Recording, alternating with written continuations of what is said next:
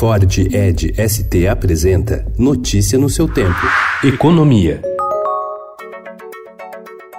A União promete transferir por ano de 5 bilhões a 6 bilhões de reais aos estados que privatizarem suas empresas de distribuição de gás e adotarem medidas para abrir o mercado, apurou o Estadão Broadcast. A transferência desses recursos provenientes da exploração de petróleo é a principal aposta do governo para levar os governadores a aderir ao novo mercado de gás. O pacote de medidas anunciado ontem, com o objetivo, segundo a equipe econômica, de promover um choque de energia barata e abrir caminho para a reindustrialização do país.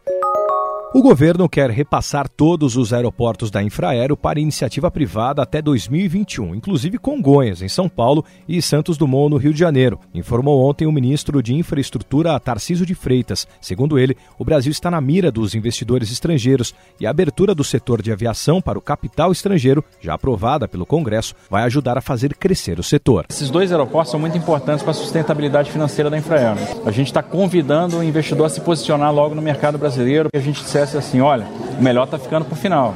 Congonhas e Santos Dumont virão também.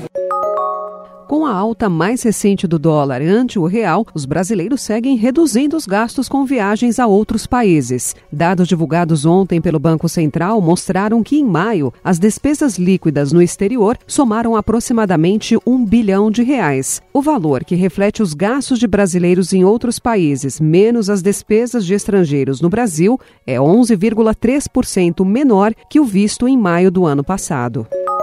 A Petrobras terá de sair totalmente do mercado de gás natural e vender as ações que detém nas empresas de transporte e distribuição. As obrigações fazem parte de um acordo costurado pelo Conselho Administrativo de Defesa Econômica, o CAD, e a petroleira para suspender um processo que investigava a atuação anticompetitiva da companhia no mercado. O acordo será assinado amanhã, mas a cautela do governo ainda é grande para que nada dê errado nessa etapa do pacote de medidas. Notícia no seu tempo. É um oferecimento de Ford Edge ST, o SUV que coloca performance na sua rotina até na hora de você se informar.